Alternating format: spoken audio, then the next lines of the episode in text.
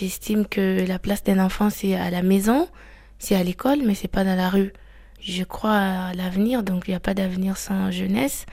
Et on ne peut pas exclure euh, la jeunesse qui est dans la rue. C'est des milliers d'enfants. C'est l'essence de mon engagement. C'est toute ma vie. Et comment, en tout cas euh, au Congo, ces enfants se retrouvent à la rue? Quels sont les risques pour eux? Déjà, je n'aime pas qu'on les appelle les enfants de la rue. C'est pas la rue qui fait des enfants. Les problèmes, c'est la réputation que ces enfants ont.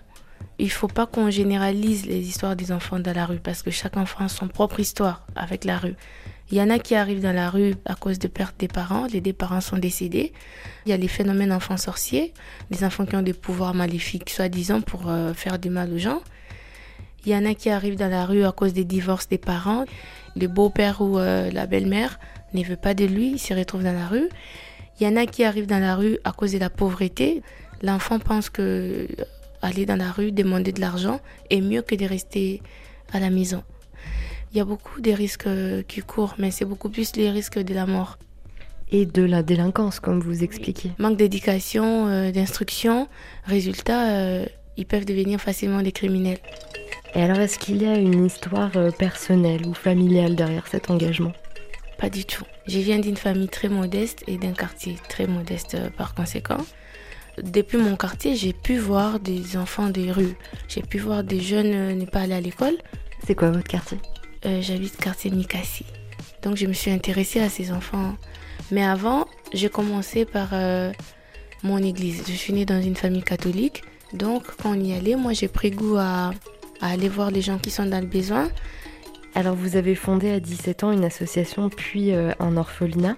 Est-ce que vous pouvez nous raconter ces projets et comment ils fonctionnent? Un jour j'ai 15 ans, quand j'ai dit à mes amis il faut qu'on crée quelque chose qui ressemble à l'UNICEF à peu près. Donc euh, ils me regardent tous comme si j'étais folle. On a commencé les repas dans les rues. Il faut aller parler avec eux, manger avec eux. On passe du temps, on joue. Et ça, est-ce que c'est facile de gagner leur confiance? Faut pas qu'ils se sentent jugés, faut pas qu'ils se sentent euh, menacés quoi. Tout de suite, je me suis fait leur ami.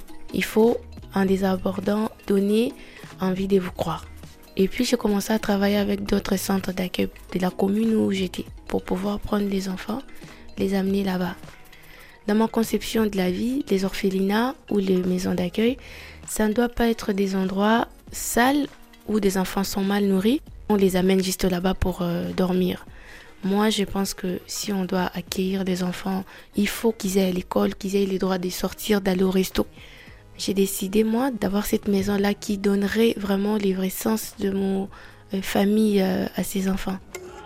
Comment on apprend à s'occuper des enfants quand on est si jeune? Euh, J'ai l'image de la famille comme j'ai grandi chez nous. Donc on va à l'école, on rentre, on mange, on fait nos devoirs. Ils vont aller jusqu'à avoir les diplômes d'État. Mais après, chacun verra ce qu'il voudra faire. Celui qui voudra à la fac, ira à la fac. Celui qui ne voudra pas, faire un métier qui lui semble euh, favorable. C'est pour ça que j'ai initié les ateliers, qu'ils apprennent la peinture, qu'ils apprennent la musique ou la pâtisserie. Comme ça, plus ils grandissent avec, plus chacun découvre un peu euh, ce qu'il pourra faire dans l'avenir. Vous les accueillez jusqu'à quel âge? Ils partiront euh, quand ils seront prêts, quand ils trouveront du travail, quand ils auront fini leurs études, quand ils seront autonomes.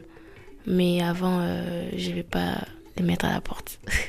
J'offre un refuge, les temps pour eux de grandir, euh, un endroit qui puisse être euh, d'une seconde chance à la vie. Quoi. On aimerait bien qu'ils soient parrainés. Et alors justement, financièrement, comment il fonctionne euh, votre orphelinat? J'ai récolté les fonds dans des églises, dans des écoles. J'arrive avec mon panier partout. Moi, j'ai pas peur qu'on me dise non.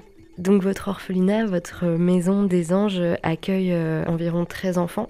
C'est quand même, on peut le dire, euh, une goutte d'eau dans une ville de 17 millions d'habitants. Comment faire pour passer justement à l'échelle supérieure? Si j'ai plus d'espace, par exemple, j'accueillerai plus d'enfants, c'est sûr. On va essayer de faire plus d'impact. On est tout au début. Par exemple, les sommets des jeunes activistes, c'est pour moi euh, une opportunité de faire entendre la, voix de tous ces enfants.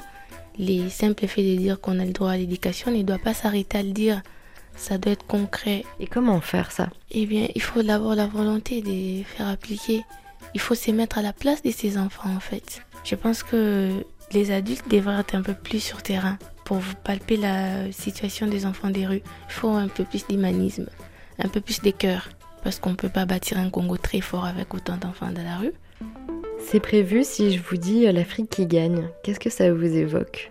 C'est une Afrique où tous les enfants ont un toit, tous vont à l'école, que les enfants n'aient pas se battre pour euh, gagner les pains. C'est pas leur travail ça. C'est un Afrique où, par exemple, à l'est de chez nous, les enfants n'auront pas à se promener des, des villes en ville euh, pour trouver des refuges. C'est ça l'Afrique qui gagne pour moi.